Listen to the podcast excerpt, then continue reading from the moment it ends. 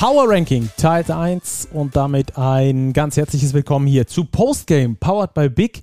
Wir haben ein BBL Power Ranking in der Big Redaktion erstellt und wollen danach in drei Teilen die BBL-Saison vorstellen. Ergänzend natürlich zu unserem Sonderheft und ein Autor von unserem Sonderheft, den haben wir jetzt gleich natürlich mit am Start, denn er ist auch mein Podcast-Kollege Robert Häusel. Servus Robert, wie geht's? Servus Stacki, danke, alles bestens.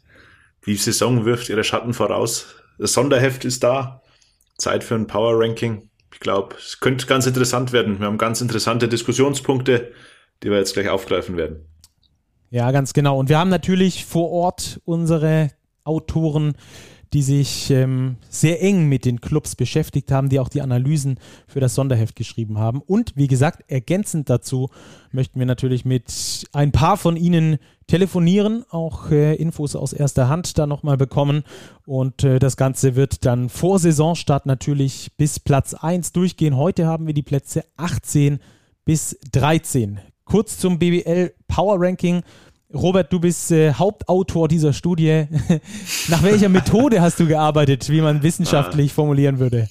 Ja, ich weiß nicht, ob es für eine wissenschaftliche Studie langt, aber wir haben einfach von sämtlichen Autoren, die am Sonderheft mitgewirkt haben in der Big-Redaktion, ähm, ihre Meinung zu einem Power Ranking eingeholt wir haben quasi so eine Mischung gemacht, so ein bisschen aus, wie ist der Status quo an den Standorten und wie ist wirklich der finale Tabellentipp für den Saisonausgang und haben da aus allen Meinungen in der Redaktion quasi den Durchschnitt gebildet und haben aufgrund dieser Durchschnitte dann das Power Ranking erstellt.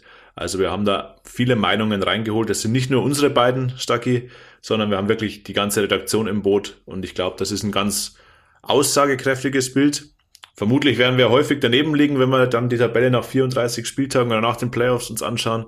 Aber darum geht's ja. Wir wollen über die Teams sprechen, wir wollen Stärken rausarbeiten, wir wollen vielleicht über, Spre über Schwächen sprechen, über mögliche Überraschungen. Und wir lassen uns sehr gerne überraschen, glaube ich. Auf jeden Fall. Heute, nur um euch jetzt vorab schon mal abzuholen, welche Teams wir behandeln. Die MLP Academics Heidelberg sind dabei, Syntanix MBC, die Basketball-Löwen Braunschweig, die BG Göttingen, S. Oliver Würzburg und die Gießen 46ers. Das sind also die sechs Mannschaften, um die wir uns heute kümmern wollen. Und Robert, ich würde sagen, wir steigen direkt ein, oder? Ja, lass uns reingehen. Jawohl. Ins Power also, Ranking. Power Ranking, Platz Nummer 18. Wer ist es geworden? Es sind die MLP Academics Heidelberg. Dort hatten wir ja in den, in den Abstimmungen, wir hatten da gab es einen relativ großen Konsens, würde ich sagen. Da ging die Range der, der Rankings von Platz 16 bis 18. Im Durchschnitt haben sie den niedrigsten Wert erreicht und sind dementsprechend bei uns auf Platz 18 gelandet. Starki, du bist Experte für die Heidelberger, du hast auch die Analyse geschrieben. Gib uns einen kurzen Einblick. Wieso sind die Heidelberger Stand heute vielleicht Abstiegskandidat Nummer 1? Ja, ich hatte sie ja persönlich auf Platz 16 gerankt, weil die letzten Aufsteiger ähm, immer richtig, richtig gut performt haben. Ähm, bei Hamburg erst im zweiten Jahr, ja, okay, aber äh, die Chemnitz 99ers beispielsweise oder die Chemnitz Niners, ähm, so heißen sie ja richtig, ähm, haben richtig gut performt und ich kann mir vorstellen, dass die Heidelberger genau in diese Kategorie auch reinpassen, in dieses Überraschende. Ähm, ich habe mit äh, natürlich mit äh, Matthias Lautenschläger telefoniert, dem geschäftsführenden Gesellschafter der MLP Academics Heidelberg. Und äh, der hat mir auch ein paar Insights gegeben ähm, und äh, hat auch durchaus gesagt, natürlich sind die Voraussetzungen bei uns am Standort anders als jetzt beispielsweise in Chemnitz oder Hamburg, aber was sie tatsächlich, haben sie die natürlich auch ähm, analysiert und dabei festgestellt, dass es nicht unbedingt auf die Breite im Kader ankommt, sondern auf die Spitze. Ähm, du brauchst also Spieler, die dir Spiele gewinnen am Schluss, vor allem die knappen Spiele. Bei den Chemnitz Niners hat man das äh, gesehen, wie wichtig das ist, diese entscheidenden, diese Schlüsselspiele zu gewinnen. Ob du dann gegen Bayern mit 50 untergehst, das macht theoretisch keinen Unterschied, wenn du dann zumindest deine knappen Spiele äh, gewinnen kannst. Also ich hatte die äh, Heidelberger auf äh, Platz 16, wie gesagt, die Big-Redaktion ähm, hat da anders gewotet, dann auf Platz 18. Ähm, Es ist eine riskante Wette. Das steht ja so auch im Sonderheft, auch in der Überschrift, denn ähm, es wurde ein Kern des Pro A-Teams übernommen, zum Beispiel Niklas Würzner, Shai Eli, äh, Jordan Geist, äh, Albert Kuppe oder auch Phil Hayden, den viele noch aus der Bundesliga kennen. Ähm, und der wurde ergänzt mit BBL-erfahrenen Spielern. Zum Beispiel äh, Robert Lowry, den ich auch beispielsweise als der Star bezeichnet habe im Sonderheft. Und äh, Max Ugrei, der auch schon richtig viele BBL-Spiele auf dem Puckel hat. Genauso wie Brackett Chapman, Chapman, der für mich der Schlüsselspieler sein wird bei den Heidelbergern, denn der hat in Würzburg, wenn er spielen konnte, sehr gut funktioniert, war aber sehr verletzungsanfällig. Das war so ein bisschen das Problem. Da ist also die Wette bei den Heidelbergern, dass er gesund bleibt, dass er sie weiterbringen kann. Und äh, als äh, Best Defensive Player habe ich dann auch noch Osa Gay, ähm, den Centerspieler, ähm, geratet er hat äh, bisher bei seinen bisherigen Stationen echte Blockpartys gefeiert, sowohl in Finnland, da hat er 2,0 Blocks pro Spiel gehabt, äh, beim auf dem College waren es sogar 3,7 Blocks pro Spiel. Also ich glaube, da können wir uns auf einiges gefasst machen. Ähm, ja, bei den Heidelbergern, wie es so oft bei Low-Budget-Teams ist, ist es so, dass sie darauf wetten müssen, dass Spieler, die sie sich leisten können, dann am Schluss auch so funktionieren, also dann auch quasi diese entscheidenden Spiele gewinnen können. Ich glaube, das ist aber an sich eine schlaue Art und Weise, ein Team zusammenzustellen, einen Kaderkern zusammenzuhalten mit Shai Eli, der schon seit Ewigkeiten in Heidelberg spielt, mal kurz in Kreilsheim war in der Bundesliga und dann äh, wieder zurückgegangen ist mit Phil Heiden, den wir aus Bayreuth, den wir vom MBC kennen, der aber auch in Tübingen schon gespielt hat in der Pro A und ähm, der dann jetzt die Heidelberger als Kapitän führt. Der ist auch so ein richtiger Führungstyp, den müsst ihr mal kennenlernen, wenn ihr mit dem sprecht. Ähm, oder wenn ihr ihn auch seht, das ist so ein Mann, der vorangeht. Ähm, das ist also aus meiner Sicht äh, ja logisch und auch gut ergänzt worden mit eben den Spielern, die ich gerade genannt habe. Jordan Geist zum Beispiel war einer, der in der Pro A richtig abgeliefert hat, was Punkte angeht. Auch Shai Eli. Ähm, also das dürfte sehr interessant werden, wie die in der BBL funktionieren. Und dann gab es ja jetzt vor kurzem noch äh, den Wechsel Courtney Stockard. Das war einer, der überraschen sollte, so wurde es mir gesagt. Also da waren alle davon überzeugt, dass der funktionieren wird. Der musste leider ähm, ja absagen für diese Saison. Ich glaube, es gab da gesundheitliche Probleme bei ihm. Ähm, das war also äh, keine Entscheidung der MLP Academics, dass sie nicht haben wollten. Und äh, für ihn ist jetzt aber Calvin Martin nachverpflichtet worden. Ähm, die BBL-Zuschauer, die aufmerksam, kennen ihn noch aus seiner Zeit bei den MHP-Riesen, hat aber auch schon mal für die Heidelberger gespielt, weiß also, wie es ist, dort zu spielen. In der zweiten Liga hat sie erstmals in die Pro A-Playoffs geführt und äh, kommt jetzt über Italien, da hat er sehr lange gespielt und zuletzt dann in Holland äh, kommt er zurück. Übrigens ähm, ist er mit äh, Sasa oder unter Sasa Djordjevic die äh, Champions League-Sieger geworden.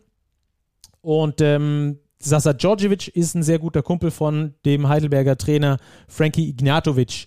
Und äh, so ist quasi diese Verbundenheit nie wirklich abgerissen mit Calvin Martin. Er ist also jetzt zurück in Heidelberg und soll mit seinen 32 Jahren, mit all seiner Erfahrung, die er hauptsächlich in Italien gesammelt hat und international, äh, da also jetzt der entscheidende Tipp sein für die Heidelberger, der Entscheider, der dann die Spitze bildet, der dann am Schluss auch dafür sorgt, dass Heidelberg nicht absteigt. Also das mal so die Kurzzusammenfassung. Ob die Qualität reicht, das wird man sehen müssen. Es ist und bleibt, wie ich es geschrieben habe, eine riskante Wette. Ja, bei Courtney Stockard. Du hast es erwähnt, gesundheitliche Gründe. Ich glaube, wir können das auch nochmal aufgreifen und ihm wirklich Genesungswünsche schicken. Es handelt sich dabei um eine Herzerkrankung, da wo auch eine Operation jetzt scheinbar im Raum steht. Also da müssen wir wirklich hoffen, dass der Spieler wieder gesund wird, wieder aufs Parkett zurückkehren kann. Vor allem, er war ja ein verheißungsvoller Mann. Ich meine, der hat ähm, in Schwenningen gespielt, in der Pro A, hat 18 Punkte im Schnitt dort abgeliefert. Also das war wirklich ähm, ja, als Schlüsselspieler eingeplant bei den Academics. Das ist natürlich sehr, sehr schade, wenn er so einer schon vor Saisonbeginn letztlich wegbricht. Also das, glaube ich, ist schon ein Punkt, der die Heidelberger oder den die Heidelberger spüren werden. Riskante Wette gebe ich dir absolut recht. Ich glaube, die Ausländer müssen einfach einschlagen. Die ausländischen Profis müssen dort liefern. Ich gebe dir auch recht in dem Punkt, dass in der Regel eine kleine Rotation reicht, wenn alle Spieler gesund werden. Letztlich acht, neun Spieler, wenn die gut zusammenfinden, ist es durchaus möglich, sieben, acht, neun, zehn Spiele zu gewinnen, die man braucht, eben um die Klasse zu halten. Persönlich bin ich noch skeptisch, weil wir noch zu viele Fragezeichen im Kader sind irgendwie. Auch die deutschen Spieler, ja, die kommen überwiegend aus der Pro A. Klar, Max Ugra und Phil Heiden, die haben viel Erfahrung, aber sie waren eben noch nie so die Leistungsträger in dem BBL-Team und das werden sie in Heidelberg sein müssen. Ich wünsche es ihnen, dass sie diesen Schritt schaffen. Das ist aber so die Gemengelage, die ich noch einfach mit ein paar Fragezeichen versehen sehe. Darum glaube ich, vielleicht haben es die Kollegen auch ähnlich gesehen, sind die Heidelberger Stand heute in unserem Power Ranking auf Rang 18. Aber wie gesagt, wir sind vor Saisonbeginn. Da ist noch einiges drin. Ja, aber die Fragezeichen gebe ich dir recht. Ähm, das kann funktionieren, aber es wäre ja auch keine riskante Wette, äh, wenn man sagen würde, das funktioniert auf jeden Fall. Also da sind wir sehr gespannt, wie sich die Heidelberger entwickeln. Ich glaube auch, ähm, dadurch, dass sie jetzt äh, auch noch eine neue Arena am Start haben, da könnte nochmal ein richtiger Boost kommen, ähm, dann auch von den Rängen runter. Also da freuen sich auf jeden Fall alle sehr drauf in Heidelberg. Und ähm, wer natürlich auch nicht äh, von der Hand zu weisen ist, was auch eine Wette ist am Schluss, äh, dass Frankie Ignatovic, äh, der Coach in der BBL, funktioniert. Er ist eine Legende in der Pro A. Äh, wirklich seit Jahrzehnten ähm, dort am Start war, äh, erst in Leimen, dann in Kirchheim. Jetzt äh, ist er schon lange bei Heidelberg und hat sie endlich in die BBL geführt. Ähm, ob er jetzt aber er muss auch aufs nächste Level kommen. Das ist ganz klar, denn ähm, die taktische Feinheit ist in der Pro A doch eine ganz andere, als sie die Heidelberger dann in der BBL ähm, erwartet. Also da bin ich auch sehr gespannt drauf. Ähm, auch das Backoffice wurde da in Heidelberg aufgestockt ohne Ende. Um 100% Arbeitskräfte wurden da, äh, wurde das Ganze da vergrößert. Also die machen da schon richtig viel und da passiert auch viel, aber Heidelberg ist ein wachsender Standort und ähm, ich wünsche es ihnen, ähm, bin mir aber wie gesagt nicht sicher, ob das dann jetzt reicht für den Klassenerhalt in der BBL. Da wird es auf jeden Fall äh, drum gehen und das wissen die Heidelberger auch selber. Ähm, die sind da auch äh, absolut realistisch und sagen, es muss gut laufen, dann können wir in der Liga bleiben und wenn es nur mittel läuft, dann wird es wahrscheinlich relativ schwierig. Und auch schön ein Traditionsstandard. Klar, wachsender Absolut. Standard, aber Heidelberg ist in Basketball Deutschland Traditionsstadt, Universitätsstadt. Da kommt der Basketballsport her. Schön, dass er wieder in der BBL ist. So sieht's aus. Neunfacher deutscher Meister übrigens und was ich besonders schön finde, bei größter Erfolge auch in unserem Sonderheft, von 1957 bis 1962. Also das ist mal eine Streak, würde ich sagen. So. Tradition. So sieht's aus. Also, Power Ranking, Platz Nummer 18, die MLP Academics Heidelberg. Dann würde ich sagen, gehen wir gleich direkt rüber zu Platz 17, oder? Jo, der Syntanix MBC ist auf der 17 gelandet und ich glaube, dazu holen wir uns gleich unseren Experten von vor Ort mit ins Boot, um da einfach noch mehr den tieferen Einblick zu haben. So machen wir das auf jeden Fall. Das ist nämlich Daniel George und da klingeln wir mal durch.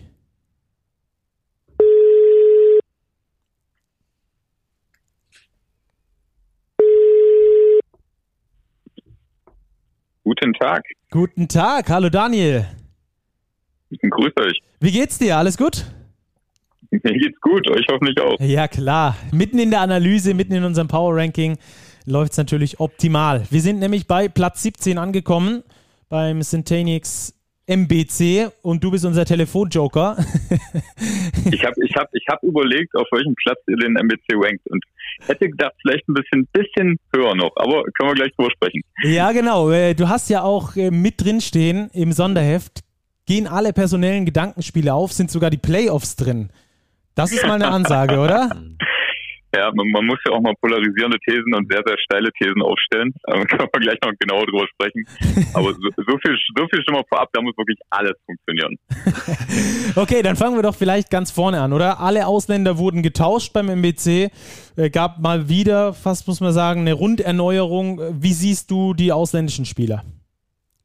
Ja, sonst tatsächlich ja so gut wie alle, also auch die deutschen Spieler äh, größtenteils ausgetauscht. Ist, einer ist geblieben, der in den letzten Jahren auch schon geblieben ist, der Karouche. Ähm, und ansonsten alle ausgetauscht. Zwei junge Spieler sind geblieben äh, mit Vincent Frederici und Robin Danes, aber sonst alle neu, wie du schon gesagt hast.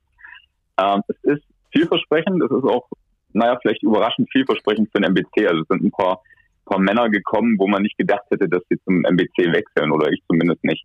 Und da fallen so Namen ein wie Jakub Garbac, war letztes Jahr Finals MVP in Polen, hat auch äh, Europe Cup gespielt und stand am Endspiel mit seinem Team. Also das ist so ein Mann, wo man jetzt nicht unbedingt gedacht hätte, dass der nach Weißenfeld kommt weil ja, glaube ich, auch ligaweit bekannt ist, dass in Weißenfels jetzt nicht die üppigsten Gehälter gezahlt werden, um es mal vorsichtig zu formulieren. Also die Möglichkeiten sind da sehr, sehr, sehr begrenzt, was äh, die Finanzen angeht. Aber er hat sich trotzdem dafür entschieden. Ich glaube, das lag auch am letzten Jahr. Michael Michalak, den äh, kennt er ja auch. Ich glaube, den bespricht ja äh, ziemlich viel, viel weiter vorne in dem Power-Ranking noch mit Sicherheit, wenn Oldenburg drankommt. Äh, hat er so ein bisschen den Weg geebnet. Also ich habe mich mit dem Jakob auch unterhalten. Er meinte, ja klar, ich habe mich mit Michael Michalak auch unterhalten bei der Nationalmannschaft und das war ein ganz großer Punkt, dass er gesagt hat, hier beim MBC, da, da kann man sich ins, ins Schaufenster und Rampenlicht stellen. Das hat der MBC auch so ein bisschen bewiesen und das ist ja auch in den letzten Jahren ein bisschen zum Label geworden des Vereins, dass sich Spieler da ins Schaufenster stellen können und dann halt ja, ein bisschen empfehlen können für höhere Aufgaben. Das war ein ganz großer Punkt, dass er gesagt hat, okay, der Michael hat mir erzählt, äh, hier ist alles in Ordnung, die Bedingungen sind super, du kannst dich hier nur auf Basketball konzentrieren. Und ja, so vielleicht dann den nächsten Schritt in deiner Karriere gehen. Also das ist so ein Name, der schon mal aufhorchen hat lassen und dann auch, auch weitere Spieler, die auch internationale Erfahrung schon haben. Und das ist so ein bisschen ein Unterschied zu den letzten Jahren, wo Weißenfels wirklich immer äh, Profis geholt hat aus kleineren europäischen Ligen, die noch nicht in höheren Ligen gespielt haben und erst recht nicht international. Aber jetzt sind so Leute gekommen wie ähm, Nikola Rebic, der in Frankreich gespielt hat, zuletzt die erste Liga, ähm, Roter Stern Belgrad quasi ausgebildet wurde früher oder Goran Huskic, sieben Jahre in Spanien gespielt in der ersten Liga. Also schon, schon so Männer, wo man sagt, okay, die, das ist irgendwie ein neues Level für ein MBC. Von daher liest sich das erstmal auf dem Papier ganz gut an. Mhm. Äh, Robert. Daniel, wie siehst du diesen Paradigmenwechsel, würde ich fast sagen, dass man jetzt eben sowohl auf der Point Guard Position als auch auf der Center Position keinen Ami als Starter hat, sondern dass man wirklich auf zwei serbische Spieler setzt. Ich glaube, das ist nach dem Abgang von Quinton Hooker schon eine deutliche Veränderung, dass, die sich vielleicht auch im Spielstil des MBC widerspiegeln wird. Definitiv, das hat natürlich auch viel mit dem Coach zu tun, ne? mit Igor Jogovic, der, der war ja schon mal beim MBC 2017 und 2018, ist damals aufgestiegen in die erste Liga und hat dann eine sehr gute Debütsaison gespielt. Damals waren sie ganz, ganz traurig im Weißenfest, dass er dann auf einmal gesagt hat, okay, ich, ich ziehe meine Option, die er im Vertrag hatte, obwohl der eigentlich noch ein Jahr lief und äh, gehe nach Polen, äh, weil er da bessere Chancen gesehen hat. Aber das hat natürlich viel mit ihm zu tun, ne? dass er gesagt hat, okay, ich setze auch auf diese, auf diese serbischen Spieler. Nikola Rebic, hast du schon gesagt, der, der will Anführer sein in Weißenfels. Das war er jetzt bei seiner letzten Station nicht. Da war er eher Rollenspieler und jetzt will er ganz klar vorangehen und Goran Huskic dasselbe das ist schon ein Paradigmenwechsel, aber ich glaube, das ist sehr vielversprechend, weil man ja tatsächlich jetzt auch so eine kleine serbische Connection hat beim MBC mit Igor Jovovic, dann dem Co-Trainer George Pantelic, der letztes Jahr selber noch aushelfen musste in den letzten fünf Spielen, glaube ich. Und da, da tatsächlich noch irgendwie maßgeblichen Anteil am Klassenerhalt hatte. Also es ist so eine kleine serbische Connection und das, das hilft, glaube ich, auch, weil die Jungs auch verstehen, was Igor Jovovic will. Ähm, und das hat damit einfach sehr viel zu tun, dass sie da so ein bisschen umüberlegt haben und das ein bisschen anders aufgestellt haben als in den letzten Jahren. Wobei man natürlich sagen muss, dass man, dass man in der Vergangenheit auch zum Beispiel Rocco Rogic hatte, der erinnert von seinem Spielstil auch ein bisschen an, an Nikola Rebic. Und der war leider letztes Jahr ziemlich viel verletzt. Ich glaube, sonst hätte der auch noch mehr gebracht und vielleicht auch so ein bisschen Quinton Hooker die Show gestohlen. Zumindest war das ja eigentlich anders geplant vor Saisonbeginn. Also eigentlich sollte Rogic die, die klare Nummer eins sein und Quinton Hooker hat ihn dann so ein bisschen ersetzt und die Chance genutzt. Ähm, also es ist so ein kleiner Paradigmenwechsel und ich bin gespannt, wie, wie das funktioniert, ja. Ja, wenn wir schon bei den Importspielern sind, äh, nur zwei Amis mit dabei, ist äh, auch, glaube ich, außergewöhnlich in der Bundesliga mit äh, Reginald Johnson Jr. und mit Chris Coffey. Äh, beide kommen aber aus Ligen, ähm, die jetzt nicht mit der BBL äh, vergleichbar sind. Glaubst du, die beiden haben das Potenzial, diesen Schritt zu machen und da in eben diese Importspielerrolle zu schlüpfen, die ja auch so viel bedeutet wie, der Spieler muss funktionieren, ansonsten wird es schwierig. Genau, genau, das stimmt auf jeden Fall. Erstmal muss man sagen, unser Sonderheft ist da schon ein bisschen überholt, leider Gottes. Ähm, dem, dem Andruck sei Dank. Reginald Johnson Jr., der hat jetzt vor ein paar Tagen schon gesagt, ich, ich muss aus persönlichen Gründen zurückkehren in die Heimat. Also der steht schon nicht mehr im Kader. Dafür ist äh, Jamal Morris gekommen. Den hatte Bamberg im Sommer geholt. Ähm, relativ unerfahrener Mann, sage ich mal, aber hat jetzt im ersten Test auch, glaube ich, schon 16 Punkte gemacht am Sonntag. Also, also vielversprechend, aber wer der richtig Überraschungspotenzial hat, meiner Meinung nach, ist Chris Coffey. Der hat in den USA in College-Ligen gespielt, also nicht in der NCAA 1 oder 2, also in relativ unteren Ligen, hat er gut performt, aber das ist so jemand, wo man, wenn man nur auf die Stats guckt und auf die Ligen, in denen er gespielt hat, da hätte man gesagt, okay, der spielt vielleicht in der Pro A oder Pro B, ist da ein guter Ami, aber der hat letztes Jahr in Lettland schon gezeigt, dass er, dass er richtig was drauf hat und jetzt auch hier in den letzten, letzten Wochen beim MBC. Also ich glaube, er ist noch erst 24 Jahre alt und ich glaube, dass der einige, einige Leute überraschen könnte in der Saison. Also unglaublich athletisch, ähm, bringt unglaubliche Power ins Team und hat, hat viel vor. Wie siehst du die deutsche Rotation beim MBC? Ja, das ist noch so ein bisschen für mich das größte Fragezeichen tatsächlich. Ähm, also bei den ausländischen Spielern, da, da hat man jetzt in den Tests schon gesehen, dass das funktioniert und dass die immer mehr auch zu ihrer Konstanz finden. Ähm, Johannes Richter hat es bislang noch ein bisschen schwierig. Ähm, wer aber überrascht hat, ist Leon Frederici. Da hätte ich jetzt persönlich nicht gedacht, dass der in der Vorbereitung so äh, so gut aufspielt. Also er hat jetzt zuletzt wieder 28 Punkte gemacht. Im ersten Testspiel hat er auch sieben von neun Dreiern versenkt.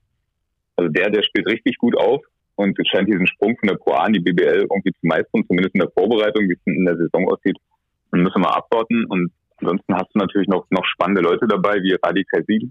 Der soll spielen, hat jetzt in den Testspielen nicht so viel gespielt, äh, ist aber klar aus, aus Kreisern gekommen mit dem Ziel, in Weißenfeld eine größere Rolle einzunehmen.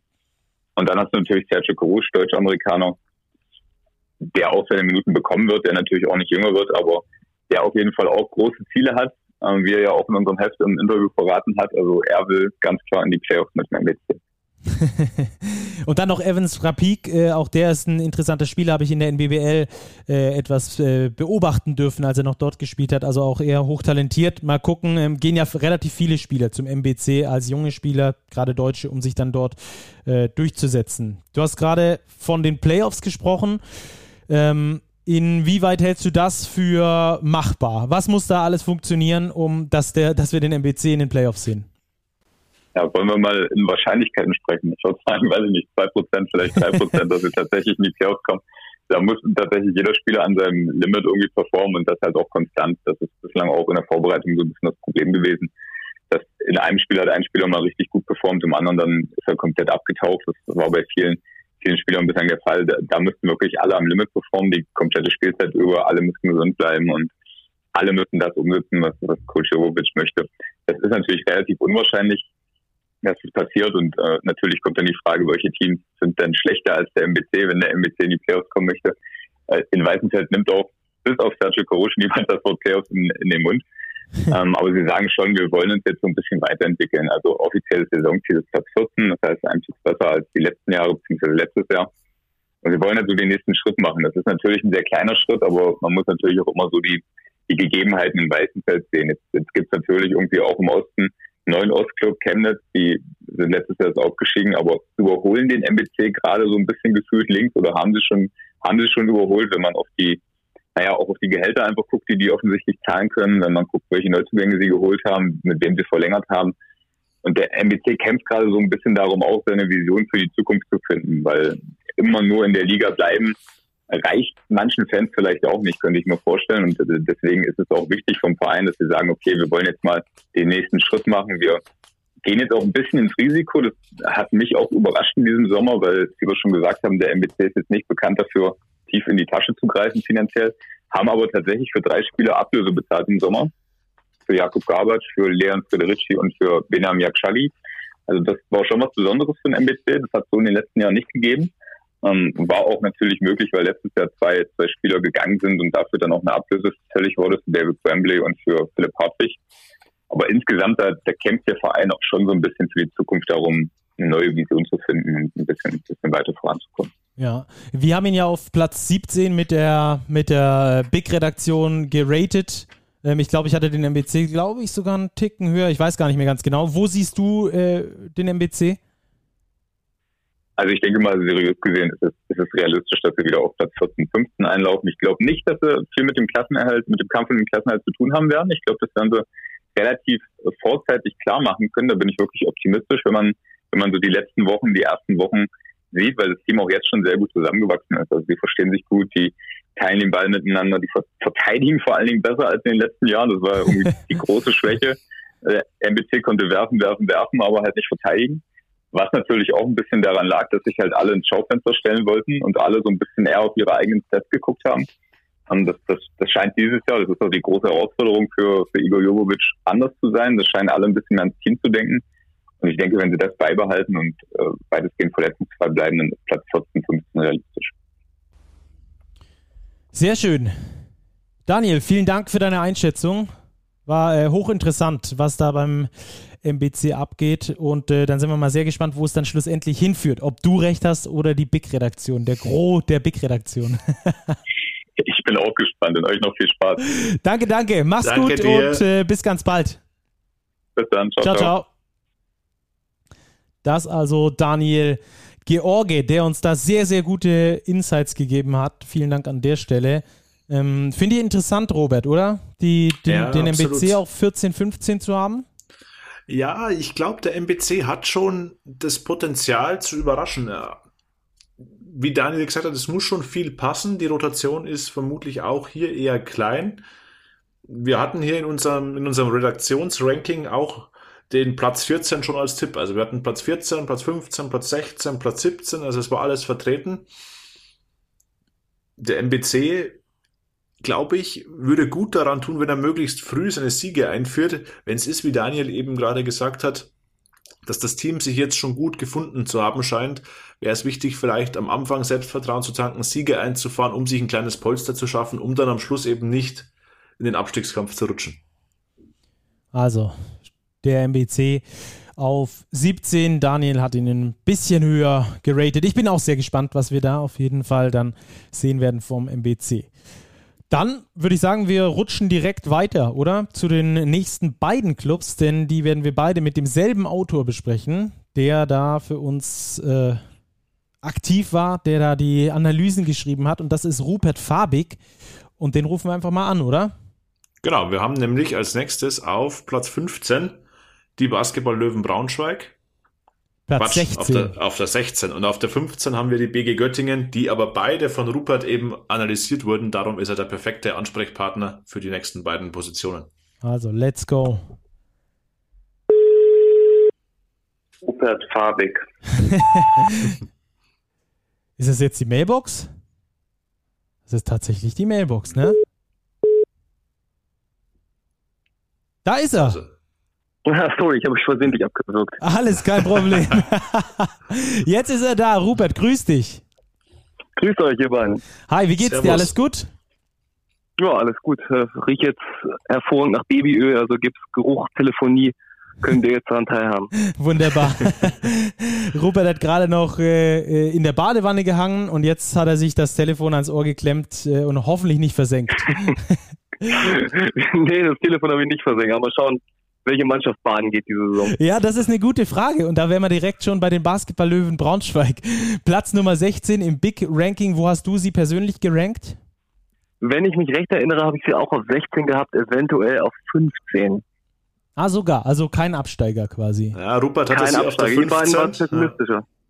Ja, wir beide hatten sie tatsächlich auf der 18. Also Stucky und ich hatten genau. beide die Löwen auf der 18, du hattest sie auf der 15. Im Durchschnitt sind wir bei Platz 16 gelandet. Ähm, ja, was macht dich optimistisch, dass die Löwen die Klasse halten? Zum einen bin ich natürlich ein bisschen voreingenommen gewesen, da ich der Big Experte sein durfte, der über die Löwen schreibt. Und dann fühlt sich ja den Mannschaften dann auch immer so ein bisschen zugehöriger. Nichtsdestotrotz habe ich versucht, ein bisschen neutral einzuschätzen.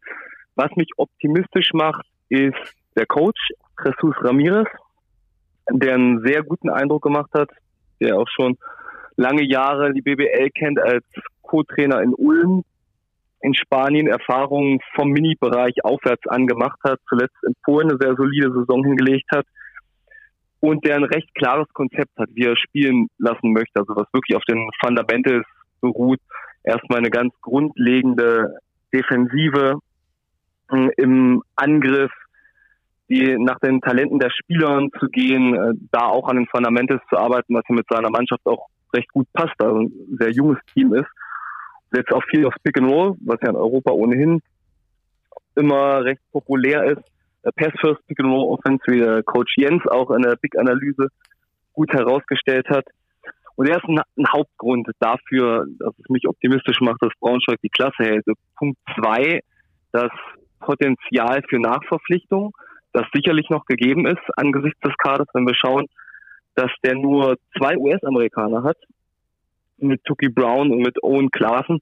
Da ist mit Sicherheit noch Raum gelassen für ein, zwei weitere US-Amerikaner, sollte es sich recht schnell deutlich machen, dass die Qualität nicht reicht. Und zum anderen sind die beiden Deutschen, ich würde es für den Kader mal Starspieler nennen, mit Robin Amaze und David Kremer, den ich beide nochmal einen erheblichen Sprung zutraue. Gerade Kremer nach den zwei mehr oder weniger verlorenen Jahren in der Ski-League und jetzt bei Bayern dieses kurze Intermezzo, Robert, du hast es an einer Hand erlebt haben. Ja. Und dass er jetzt wieder so ein Bounceback hier hat, gerade im Angriff und ihm dann so als Konjungaler Defensivpartner dazu steht Robin Amaze, der jetzt das erste Mal wirklich in einer Situation ist, wo er selbst eine der ersten drei Optionen ist. Und da bin ich sehr gespannt drauf. Erinnert mich so ein bisschen, auch wenn es etwas unterschiedliche Spielertypen sind, so an Carsten Tada früher, als er von Bamberg mal nach Gießen ausgeliehen wurde und vorher nur der Edelverteidiger war und an Gießen auf einmal angefangen hat, auch regelmäßig zweistellig zu scoren. Mhm. Ja, das sehe ich ähnlich. Robin Mace, glaube ich, kann schon gut scoren. Das hat er auch in München aufblitzen lassen. Das hat ja. er auch in Oldenburg gezeigt. Bei David Krämer bin ich voll bei dir. Das Intermezzo in München war na, maximal unglücklich, würde ich mal sagen. Er hat ja quasi kein Bein auf dem Boden bekommen.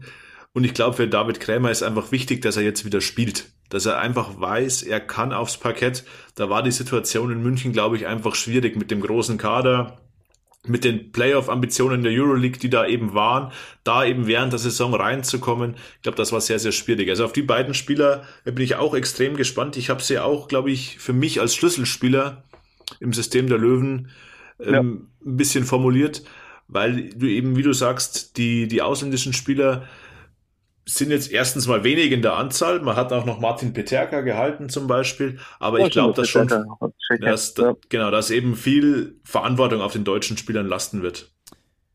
Definitiv. Und das finde ich eine coole Sache. Und da muss ich vorweg auch noch direkt eine Entschuldigung loswerden. Denn die Abonnenten, die seit heute das Big Sonderheft in den Händen halten oder aus dem Handel geholt haben, äh, da muss ich mich entschuldigen bei den Tischler-Zwillingen. Die habe ich doch gar nicht so sehr auf der Rechnung gehabt und habe sie als klare Ergänzungsspieler nur eingeordnet. Und wenn man die Vorbereitung betrachtet, dann zeichnet sich schon ab, die beiden werden, glaube ich, doch eine feste Rolle in der Rotation haben. Zwar sicherlich jetzt nicht wie in der Vorbereitung regelmäßig 20, 25 Minuten, aber die werden von ihrem Platz haben und ihre fünf bis zehn Minuten bekommen. Ja gut, das kann ja mal, das kann ja mal vorkommen, dass sich auch über, die, ähm, über eine Vorbereitung etwas entwickelt. Das haben wir auch oft äh, bei den Trainern, dass die sagen, du, ich war total überrascht, wie der sich entwickelt hat und jetzt hat er halt doch eine Rolle in der Mannschaft. Also äh, ja. dir sei da an der Stelle auf jeden Fall verziehen. Ähm, das passiert, das passiert sogar BBL-Trainern. Also da brauchen wir uns, glaube ich, äh, nicht verstecken, vor allem du nicht. Äh, aber lass uns mal so ein bisschen über den Braunschweiger Weg, will ich mal nennen, sprechen. Den gab es ja, ja, in den letzten Jahren, der wurde groß promoted, der wurde da auch ähm, tatsächlich äh, gelebt. Äh, Karim Jallo, viele Minuten gekriegt, auf Gavin Schilling wurde gezählt.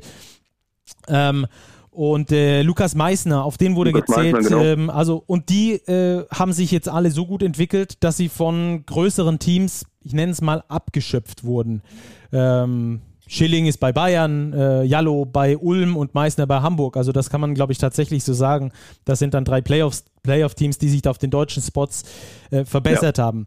Wer für mich aber ähm, maßgeblich dafür verantwortlich war, war äh, Pete Strobel, der Coach äh, mhm. der Braunschweiger im letzten Jahr. Jetzt kam es aber in der Vorbereitung dazu, dass Pete Strobel ähm, es wurde relativ steif in der Pressemitteilung formuliert, ähm, wohl keine feste Zusage zu diesem Zeitpunkt erhalten konnte, aus nicht erklärten Gründen.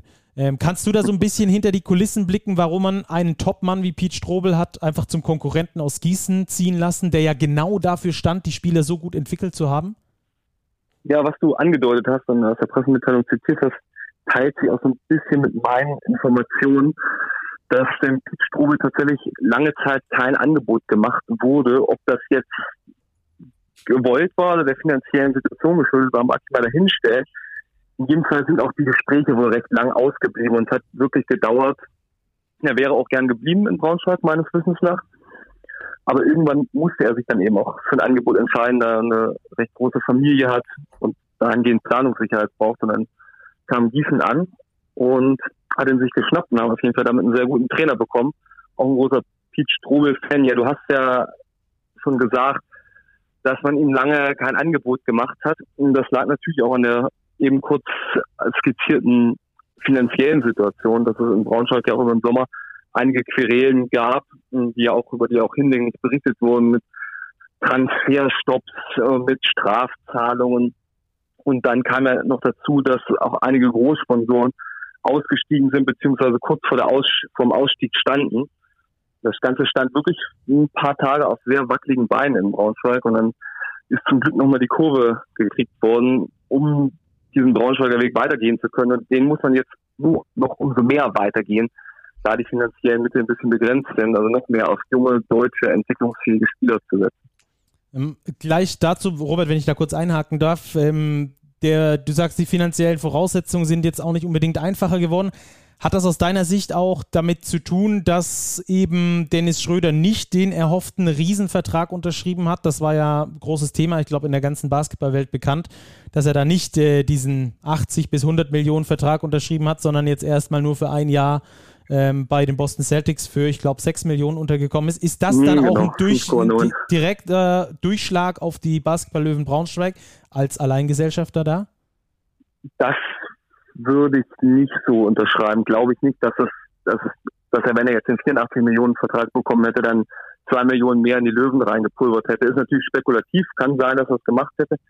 Glaube ich aber jetzt nicht unbedingt, da sich ja seine Vertragsverhandlungen, das hat ja schon ein bisschen früher abgezeichnet, dass er nicht den fetten Vertrag mehr kriegt, nachdem er den ausgeschlagen hat und dann recht schwache Playoffs gespielt hat. Ja, spekulativ kann sein, aber ich glaube nicht, dass sein Mehreinsatz so viel größer gewesen wäre, wenn er den dicken Vertrag unterschrieben hätte. Mhm. Was er, was er beim Schröder so ist, ist, glaube ich, dass der Braunschweiger Sponsorenpool, dass es, glaube ich, eine, keine einfache Situation ist, wenn es einen Mitbesitzer gibt oder einen Großsponsor gibt, der derart polarisiert, äh, der derart Mitspracherecht hat und dann doch aber immer recht wenig zugänglich ist was ich Schröder gar nicht vorwerfen möchte, weil er ja in den USA ist. Aber was daran liegt, dass er eben, dass es diese räumliche Trennung gibt. Und dahingehend ist es doch ein bisschen kompliziert und auch für andere Sponsoren regelmäßig mit ihm in Kontakt zu sein, äh, von den Planungen was mitzubekommen. Und er ist, wie gesagt, ein recht polarisierender Typ. Was man ja auch zugute halten muss, er ist jetzt die ganzen letzten Tage in Braunschweig gewesen und ist auch immer noch da, obwohl die NBA-Saison schon in gut sechs Wochen wieder losgeht. Mhm. Ja, das deckt sich auch mit äh, meinen Informationen. Äh, da ging es auch äh, drum, ob das äh, jetzt unbedingt zuträglich ist oder nicht, dass es da einen Alleingesellschafter gibt und dass er, glaube ich, auch am Anfang ein bisschen ähm, wie Hans Dampf in allen Gassen da rein ist und die anderen Sponsoren ähm, hat wissen lassen, dass er jetzt äh, hier sponsert und dann aber selbst gemerkt hat, glaube ich, nach einer bestimmten Zeit, dass er eigentlich die anderen Sponsoren doch noch braucht. Und äh, ich glaube, das ist dann auch nicht so ganz einfach als Sponsor. Ich versuche es jetzt einfach mal aus der äh, Sicht zu beleuchten ähm, dann da reinzukommen und zu sagen, so ja, ähm, jetzt wurden wir erst vor den Kopf gestoßen, jetzt sollen wir doch erst wieder äh, mitmachen. Also ich glaube, die Situation dort ist nicht ganz einfach. Ähm, lass uns vielleicht noch ganz kurz über das Trans Transferembargo sprechen. Ähm, da wird mhm. ja immer sehr wenig äh, rausgelassen. Dieses Transferembargo gab es wegen eines ähm, Verfahrens ähm, vor dem Sportgerichtshof mit einem Spieler, der da, äh, habt ihr in der Big bestimmt gelesen, ähm, schwierigeres Thema. Äh, wenn wir es kurz fassen, äh, Braunschweig hatte ein Transferembargo, beziehungsweise das Transfers konnten sie tätigen, aber keine Spieler melden. Ähm, jetzt kriegt man da kaum Infos zu. Hast du da vielleicht Infos? Nee, konkrete Infos habe ich auch nicht. Das ist wirklich eine sehr abgeschlossene Gesellschaft da, was, was das Thema betrifft. Ob jetzt Spieler zu melden sind oder nicht. Hm, man, man hört ja generell recht wenig aus Braunschweig auch im Fanforum gelesen, die warten seit Wochen auf irgendeine große News, die wohl angekündigt wurde, die aber entweder nur Spielerverpflichtung war oder Sponsorenverlängerung, aber es war jetzt keine, kein großer Bang, der dann nochmal gekommen ist.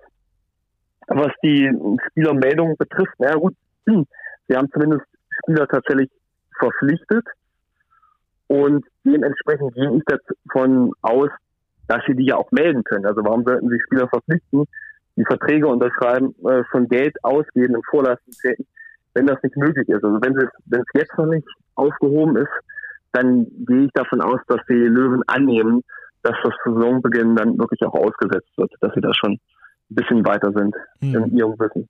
Lass uns da gerne dranbleiben. Wenn du Infos hast oder sowas, dann darfst du uns da gerne auch nochmal informieren. Dann können wir, liebe Zuschauer äh, oder Zuhörerinnen und Zuhörer, euch auch nochmal äh, dann darüber informieren, was da der aktuelle Stand in Braunschweig ist. Da sind wir also weiter dran. Und äh, vielleicht gibt es ja nach diesem Podcast hier die ein oder andere Wasserstandsmeldung aus Braunschweig. Robert, hast du, noch, genau, hast du noch eine Frage zu den Braunschweigern? Eine Personale würde ich noch gern ganz kurz anreißen. Den haben wir im Sonderheft auch als den Schlüsselspieler bezeichnet, Luke van Sloten. Ja. Robert, vielleicht willst du kurz was dazu sagen. Er hat ja letzte Saison schon richtig gut performt, seinen Punkteschnitt verdoppelt. Kann er der X-Faktor bei den Löwen werden? Ja, absolut. Also nicht umsonst als Schlüsselspieler tituliert worden. Letzte Saison Minuten verdoppelt und auch Punkteschnitt oder sämtliche andere Statistiken verdoppelt. Ein sehr großer Spieler, der aber auch Vorhandling-Aufgaben übernehmen kann, mit seinen gut zwei Metern schon ein recht gutes Spielgefühl hat, äh, noch ein bisschen aggressiver sein dürfte. Aber auch da habe ich in der Vorbereitung immer regelmäßig die Boxscores angeguckt. Er hat immer seine drei bis fünf Freiwürfe jetzt auch mitunter gehabt. Und das war in den letzten Jahren immer so ein Problem, dass er nie wirklich durchgegangen ist zum Korb. Aber jetzt auch mit äh, 19 Jahren immer noch erst, muss man sagen, füllt er wahrscheinlich auch immer mehr seinen Körper aus, wird natürlich noch ein bisschen athletischer, ein bisschen kräftiger und hat dann auch diesen Zug zum Korb noch mehr als Waffe. Ja, und wie ich gesagt habe, er ist immer noch erst 19. Eigentlich ist er gefühlt schon eine Ewigkeit dabei und ist so gefühlt bis 24, weil er schon immer bei Fechter dabei war. Dann das letzte Jahr in Braunschweig hatte auch schon internationale Luft geschnuppert hat, äh, der Junioren-Nationalmannschaft ein Name ist von der NBA Draft, wo er sich kurzzeitig angemeldet hat, er dann erwartungsgemäß zurückgezogen hat. Und das ist für mich ein Kandidat, der wirklich den Durchbruch schaffen könnte, diese Saison, wo man wirklich nochmal einen, einen riesen Schritt nach vorne sieht. Denn wenn ich jetzt, eine, jetzt hier ein Wettbüro wäre, wäre das, glaube ich, eine sehr hohe Quote, aber eine, wo ich mal drauf setzen würde, dass der ein Außenseiter schon hat, All-Star zu werden. Wenn ich ein Wettbüro wäre. Wir setzen ja. mal auf Luke van Sloten als All-Star. Ich würde das gar nicht ausschließen. Ich sehe das gut. ähnlich. Ja. Sehr also auch in dem Team, so wie es sich darstellt, ich glaube, er wird so eine große Rolle haben. Ja. Definitiv. Die Löwen. Qualität genau, ist da, aber wenig Tiefe im Kader. Das stimmt, das stimmt. Ähm, was ich da noch anspreche, aber wenig interessant finde, ist auch, also die beiden Tschechen, einmal mit Peterka, den wir natürlich kennen, der jetzt Fulltime Power Forward spielen wird und dann als Stretch Big wirklich seine Stärke ausspielen kann, äh, bärenstarker Offensiv-Rebounder ist. Sein Landmann finde ich auch ganz spannend, André Senay, der auch mit ihm bei Olympia jetzt gespielt hat, bislang nur in Prag in seiner Heimat gespielt hat, da ein überragender Offensivspieler war, acht Assists verteilt hat, gescored hat, wie wild, aber eben auch wirklich nur diese Offensive hat und das bislang auch nur in Tschechien nachweisen konnte. Und er hatte bislang ganz schöne Schwierigkeiten, sich zu finden, seinen Platz im Team zu finden. Ist aber jemand, der Potenzial hat, dem ich auch zutraue, nochmal sich rechtzeitig ans BBL-Niveau zu gewöhnen mit fortlaufender Saison und dann eben für ein bisschen mehr Tiefe, auf die du gerade zu sprechen kommen wolltest, auch sorgen kann im Braunschweiger Kader, wenn man dann wirklich mit ihm, äh, Brown und Van Sloten auf den kleinen Positionen spielen kann. Ich bin sehr gespannt. Ähm, auch gerade das Thema Nachbesserung, was du auch angesprochen hast, ähm, äh, auch Owen Klaassen. Ich weiß jetzt nicht, ob das der ähm, Importspieler ist, den man sich äh, da als echten Star in die Mannschaft geholt hat. Also ich bin auch äh, sehr gespannt, was da noch möglich ist in Braunschweig, um da vielleicht dann noch nachzulegen. Owen Klaassen, klar, BBL erfahren, aber er war jetzt nie ähm, einer der Stars der Mannschaft. Ich kenne das noch äh, aus nee, der Zeit in Ludwigsburg. Genau, das denke ich auch, dass er eher ein Rollenspieler sein wird. Was man den Braunschweig übrigens lassen muss, die sind ein verdammt starkes Rebound-Team. Da wird ist Klaassen noch zusätzlich zuträglich für. Und mit Peterka und Turudic, Bendik Turudic, haben sie zwei Top-Offensiv-Rebounder auch noch im Kader. Also daran dürfte es zumindest nicht liegen, wenn es am Ende nicht reicht für sie. Ja, also, wir schauen ganz genau drauf, ob die Basketball-Löwen dann, äh, wie Rupert es vorher schon schön gesagt hat, baden gehen oder nicht. Äh, bei uns äh, im Big Power Ranking landen sie auf jeden Fall auf Platz 16. Ähm, und Robert bleibt direkt dran, denn wir gehen auch zu Platz 15 und die hast du, ähm, die hast du auch analysiert, nämlich die BG Göttingen. Ähm, die Göttingen ist nur auf 15 gelandet im ja, kollektiven Power Ranking. Ja. Oha. Wo, hatte, wo hättest du sie denn gehabt oder wo hattest du sie? 11 oder 12 hatte ich sie. Ja, Rupert hatte sie auf der 11. Auf der 11. Mhm. Da hatten wir eine sehr große Range bei den Göttingen. Ja. Da war von 11 bis 15 alles dabei. Also alle ich sehen die Göttinger im Trocknen. Ja. Aber wie du sagen, sagst, es ist 10, schwer zu ranken. Bis 15, 16, da könntest du alle möglichen Kombinationen wählen. Die Mannschaften waren so eng beieinander. Ja, diese große Ranch kann aus meiner Sicht auch daran liegen, dass es sehr ruhig war jetzt über den Sommer bei der BG Göttingen. Fast ein bisschen zu ruhig, oder? Zu ruhig würde ich in dem Fall gar nicht mal negativ sehen, weil das war vergangenes Jahr ein Problem bei der BG, dass sie im Verlauf der Saison sehr viele Spieler austauschen mussten.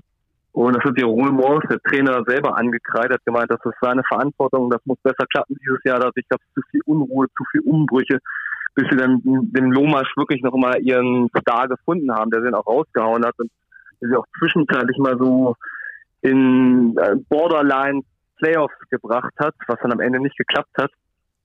Aber dieses Jahr eine recht ruhige Kaderplanung, so die Stützen gehalten, viele solide, wirklich auch ganz gute Spieler gehalten. Und was ich sehr cool finde, was gar nicht ruhig ist, ist das Saisonziel. Und äh, mit Roel Morse gesprochen, man kann es in der Big auch nachlesen, nicht in den Text eingestiegen, weil ich es wirklich cool fand, zum Saisonziel gefragt. Er hat gemeint, ey, ich lese auch immer eure Big. Und letztes Jahr gab es, glaube ich, acht oder zehn Trainer, die gesagt haben, Saisonziel Klassenerhalt überhaupt nicht meine Denke. Also ich will besser abschneiden im vergangenen Jahr. Sie, glaube ich, was waren sie, 13. oder 12. waren. Und ja, wir hätten gerne international gespielt, Europe Cup, haben wir vermasselt am Ende, weil wir noch ein paar Spiele verloren haben. Das ist dieses Jahr ganz klar das Ziel. Und das finde ich ist mal echt eine Ansage von einem verhältnismäßig kleinen Club, die mir aber echt gut gefällt, weil warum sich immer noch kleiner machen, als es geht und nicht mutig zu sagen, was die Ziele sind. Ich glaube, das sorgt eher auch für eine Euphorie bei den Zuschauern, bei den Fans, bei den Sponsoren. Und wenn es am Ende nicht geklappt hat, kann man das immer noch hinterher analysieren. Und ich glaube, das Bad an Häme, was sich dann über die Göttinger ergießen würde, wenn sie nicht international spielen, das wird recht gering sein. das stimmt wahrscheinlich. Ja, ein Punkt, der diese Skepsis vielleicht erklären könnte, könnte ich mir vorstellen, ist, dass die ausländischen Profis, die dazu kamen, vermutlich eher unbeschriebene Blätter sind. Also das sind einige Spieler mhm. aus der G-League direkt vom College dabei. Da weiß man, glaube ich, oder als Außenstehender noch nicht so genau, was einem erwartet. Kannst du einen kurzen Überblick geben? Ich glaube, Kamar Baldwin hat in den Testspielen schon überzeugen können.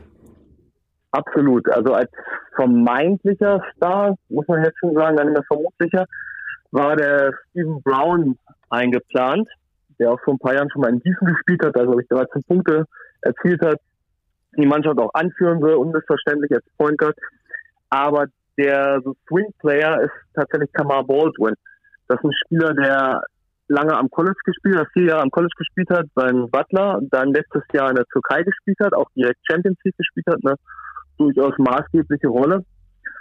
Und das ist ein Spieler, der wirklich sehr, sehr heiß laufen kann, wenn er einen guten Tag hat. Da gibt es im letzten Testspiel gegen eine belgische Mannschaft 32 Punkte erzielt in der Preseason, wo man noch gar nicht so viele Spielanteile bekommt. Äh, der aber auch ähnlich wie die Platzierungserwartung bei der BG eine recht weite Range haben sollte mit seinen 24. Das kann an der Offenheit auch mal zwei Punkte, eins von neun sein da auch nicht ganz so stark beim Dreier ist. Aber der ist ein Spieler, von dem sich die Göttinger viel erwarten und von dem man nach den letzten Wochen auch wirklich generell nicht unbegründet viel erwarten kann. Also da haben sie eine recht starke Guard-Rotation mit Baldwin und Brown. Dann, wie von dir beschrieben, recht unbeschriebene Blätter, die dazugekommen sind aus den USA mit äh, Zach Bryant, absoluten Rookie, der komplett grün hinter den Ohren ist der vom College kommt, auch kein großes College, auf dem er gespielt hat, aber ein echt athletischer, bulliger Typ, der sicherlich Potenzial besitzt, aber wahrscheinlich eher hinteren Ende der Guard-Rotation spielen wird. Jake Toulson haben den sehr, sehr guten Shooter. Also äh, von, von den Shooting-Leistungen her äh, wirklich einer, der auch in der, in der deutschen Spitze sein könnte. Was über Shooting hinausgeht, muss man sehen. Und dann haben sie noch auf den Forward-Positionen zwei verpflichtet. Einmal Jeff Robertson, der hat zuletzt in der G-League gespielt, da ein bisschen mäßig, ist aber ein ganz klassischer 3D-Spieler.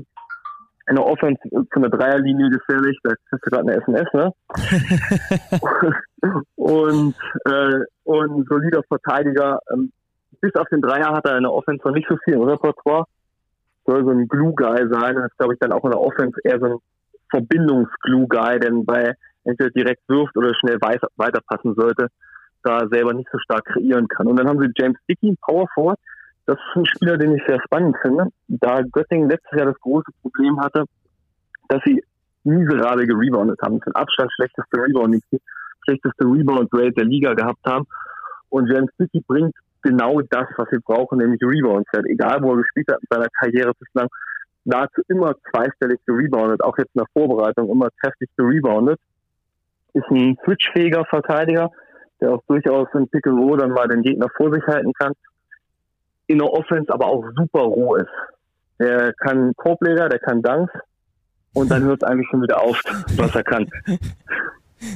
Das die Leute, die sie sich geholt haben aus Übersee, da haben wir die beiden Guards, Brown und Baldwin, die wirklich stark sind. Alles andere sind dann Spieler, ja, wo bei zwei von vier, sage ich mal, die das Gamble aufgehen sollte, dann, damit die Göttinger auch wirklich ihre Ziele erreichen können, um die Playoffs mitzuspielen.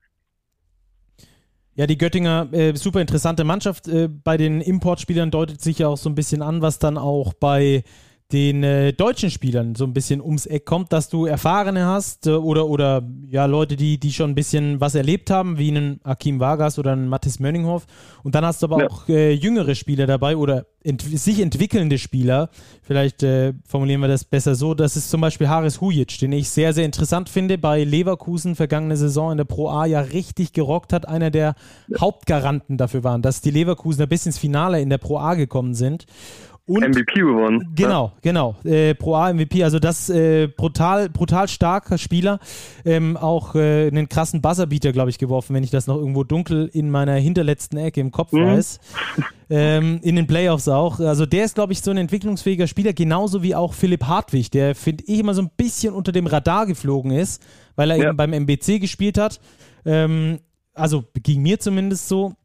Ähm, aber das sind zwei Spieler, finde ich, die auch so dann den nächsten Schritt machen können bei Göttingen und sie dann nochmal auf ein nächstes Level heben können.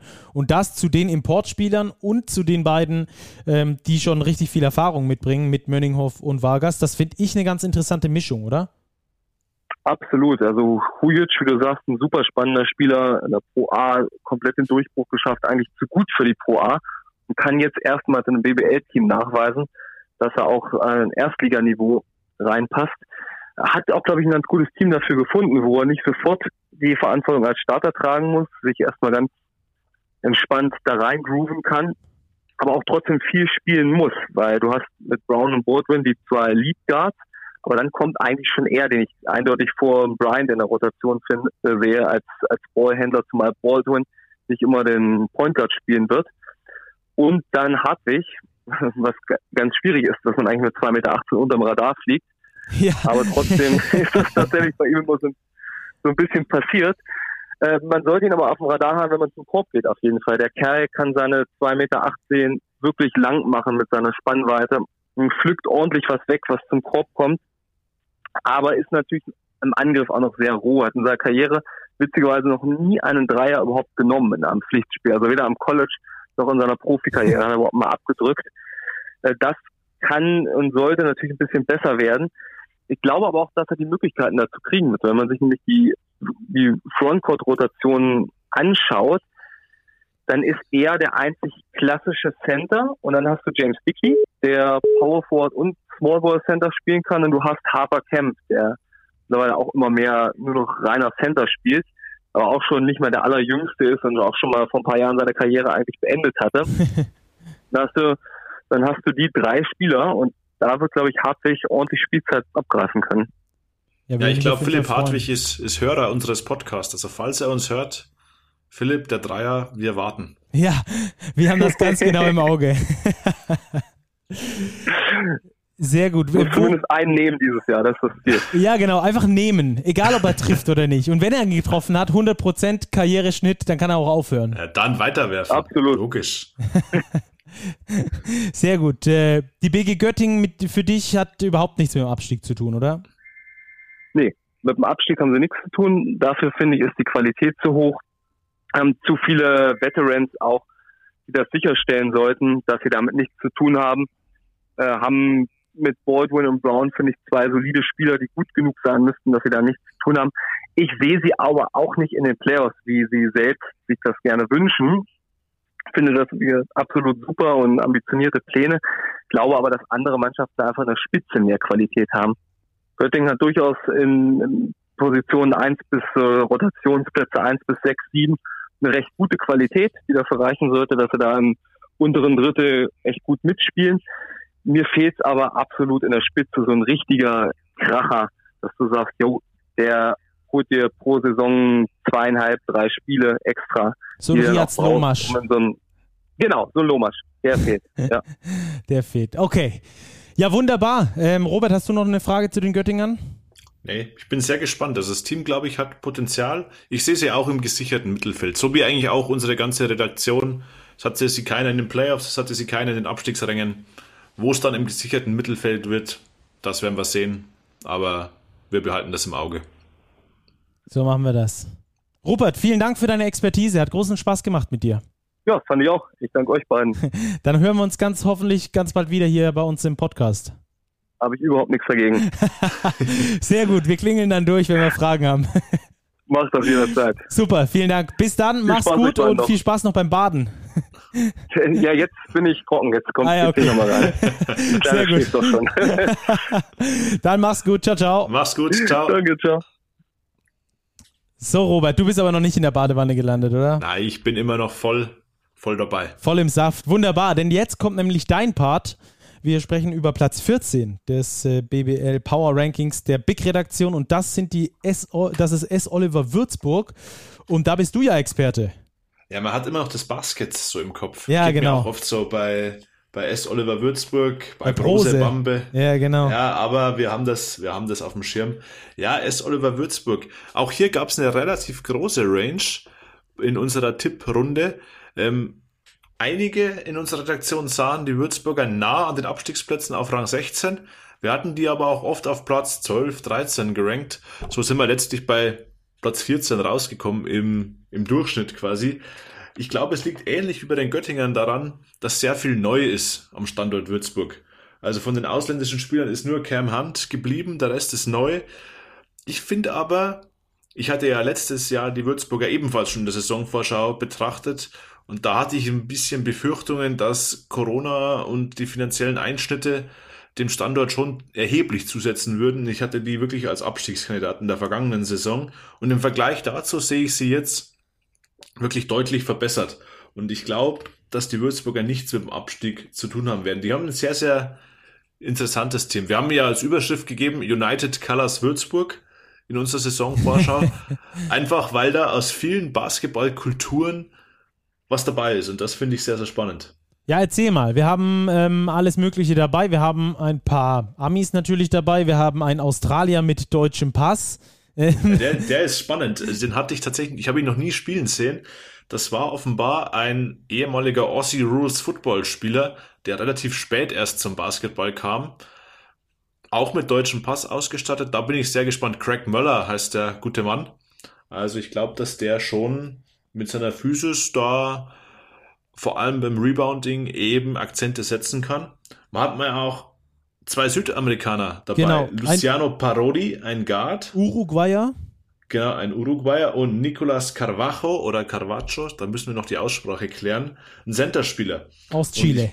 Und aus Chile, hat letzte Saison in Bulgarien gespielt, hat dort sehr, sehr gute Zahlen aufgelegt, da sind wir wieder beim Punkt, kleinere Liga, Einzugbereich BBL, kleinere Teams wie Würzburg zum Beispiel. Bei Parodi muss man sagen, der hat meines Wissens noch nie in Europa gespielt. Der war die letzten Jahre wirklich immer nur äh, in Brasilien aktiv. Bei Corinthians, Sao Paulo, zuletzt bei Minas, hat er immer zweistellig gescored und hatte auch wirklich gute Assist-Werte. Einmal fast sieben Assists im Schnitt, vergangene Saison fünf Assists im Schnitt. Und ich glaube, dass der so ein bisschen der Strippenzieher eben sein soll. Und dann hat man eben zu Luciano Parodi noch mit Eigas Skele einen Letten dazu verpflichtet. Der kommt aus Riga, hat davor auch in Estland gespielt, schon in Frankreich. Ähm, das ist ein sehr, sehr guter Werfer. Der hat beispielsweise in Lettland über 50% Dreier geworfen. Und ich glaube, wenn man mit so einem gewitzten Point Guard wie Parodi und einem guten Schützen wie Skele agieren kann, kann ich mir vorstellen, dass das sehr, sehr gut harmoniert in Würzburg. Ja, das ist schon fast wie so eine auf dem Reißbrett gezeichnete Mannschaft, äh, wie so ein Trainerlehrbuch. Was brauche ich? Ich brauche einen Pass-First Point Guard, Luciano Parodi. Ich brauche einen guten Schütze, Aigas Skele. Und ich brauche ein paar gute Center-Spieler, die die Rebounds holen. Zum Beispiel Nicolas Cavaccio, oder? Und Philipp Stanic auch. Eben, den Philipp Stanic wollte ich gerade noch ansprechen. Das ist, glaube ich, als vermeintliche Backup-Lösung auf der Center-Position eine sehr, sehr gute Lösung, eben weil beide Center-Spieler sehr, sehr physisch sind. Cavaccio 2,11 Meter, Stunch 2,8 Meter. Da ist schon Physis da, da ist Rebounding da. Das glaube ich ist, ist ganz gut. Dann hat man mit Alex King noch einen Routinier, der auf der 4 spielen kann, der auch mal auf die 3 gehen kann, der ihm auch eine, einem eben auch gutes Shooting gibt, viel Erfahrung gibt. Also ich glaube, das ist eine sehr, sehr ausbalancierte Mannschaft und es ist eben den Würzburgern auch gelungen, BBL-Erfahrung zu verpflichten auf den Ausländerpositionen mit Daisy Rodriguez, den du natürlich aus Ludwigsburg wieder sehr, sehr gut kennst. Ja. Exakt, das ist ein Spieler, äh, der 3, 4, 5 alles spielen kann. Ähm, undersized Big Man, würde man, glaube ich, so in der Fachsprache zu ihm sagen, der jetzt aber vor allem in der Vorbereitung schon richtig dominiert hat, richtig gut gespielt hat, also sogar noch besser als in Ludwigsburg. Ja, kannst du vielleicht als Spielertypen kurz beschreiben? Worauf können sich die Würzburger da einstellen? Ja, klar, auf jeden Fall. Also äh, Daisy Rodriguez, wie gesagt, ein ähm, undersized Big Man, der mit seinen nicht mal ganz zwei Metern ähm, die Center-Position sogar spielen kann. Meistens aber, wie gesagt, auf der 3, auf der 4 eingesetzt wird, einen ordentlichen Schuss hat, also kann auch ähm, aus dem Pick and Pop da ähm, agieren und hat natürlich die deutsche Schule bei John oder seine, seine deutsche Zeit, seine BBL-Zeit vergangenes Jahr bei John Patrick durchlaufen, bei den MHP-Riesen, ähm, war so ein, einer der Glue-Guys in der Mannschaft und gleichzeitig hat er, wie gesagt, diese harte Patricksche Schule durchlaufen, weiß also auch äh, mit Unwägbarkeiten umzugehen. Und ich glaube, das bringt ihn auf jeden Fall weiter und vor allem auch Würzburg weiter als Team ähm, denn die wissen, was sie von ihm bekommen. Das ist Rebounding, das ist so ein bisschen Shooting und ganz viel Kampf und Einsatz. Äh, der hört nicht auf zu kämpfen. Da können sich die Würzburger auf jeden Fall sicher sein. Ja, das sehe ich ähnlich. Also, und die, die haben ja noch einen zweiten Spieler mit BBL-Erfahrung, das ist Will Buford. Das ist ein bisschen Weltenbummler. Den kennen wir schon aus äh, Göttingen beispielsweise oder auch bei den Tigers Tübingen gespielt der war jetzt vielleicht nicht die erste Wahl bei den Verpflichtungen. Es war zu hören, dass Dennis Wucherer schon gerne auch Chris Babb beispielsweise verpflichtet hätte oder Jordan Swing aus Hamburg. Das hat dann aus mehreren Gründen eben nicht geklappt. Es ist dann Will Buford geworden. Jetzt ein Spieler, der mittlerweile auch schon über 30 ist, 31 Jahre alt, aber eben ganz, ganz viel Erfahrung hat und der eben auch zum Playmaking noch ein gutes Shooting mitbringt glaube, wieder ein Puzzlestück, das da ganz gut reinpasst. Also ich habe die Würzburger ähm, weiter vorne als auf Platz 14 auf dem Schirm. Ich glaube, da ist Potenzial da. Also ich denke, sie haben sich im Vergleich zur Vorsaison auf jeden Fall gesteigert und ich denke, dass sie mit dem Abstieg überhaupt nichts zu tun haben werden. Ich glaube eher, dass sie das Potenzial haben, zu überraschen, positiv zu überraschen. In den Playoffs sehe ich sie nicht, aber ich glaube, die Würzburger werden eine sehr, sehr solide Saison spielen.